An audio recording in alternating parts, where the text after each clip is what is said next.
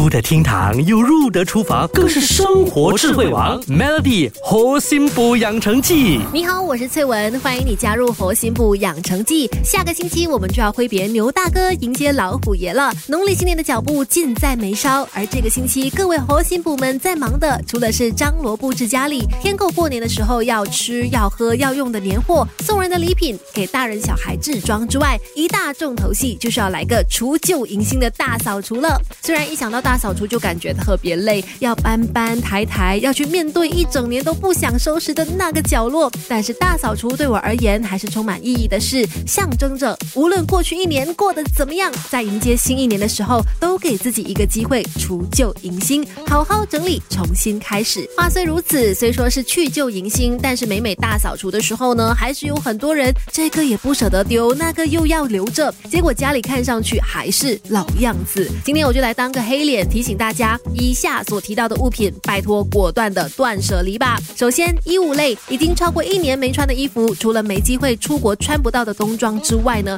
其他一整年都没穿到的衣服，相信我，你再放下去也不会穿的。狠下心来跟他说拜拜吧。那如果超过一年没穿，但其实都还好好的衣服，你可以断舍离。那我相信下面说的一定更没有难度了，那就是已经褪色、泛黄的衣服。既然你都不想处理，也懒得漂白，那它堆在衣橱里也没有意义，除非马上漂白处理，否则就丢了吧。再来，已经破洞又或者是明明是一对，另外一只却已经不知所踪的袜子，也请丢弃。除非你觉得两只脚穿不同款的袜子很潮很帅，想试试，要不然就是断舍离的时候了。最后就是已经起到变形、起到变松，又或者是已经不适合的内衣裤，也没有留下来的理由。新一年就跟他们告别吧。Melody 活心补养成记，每逢星期一至五下午五点首播，晚上九点重播，有美心和翠文与你一起练就十八般武艺。嘿呀！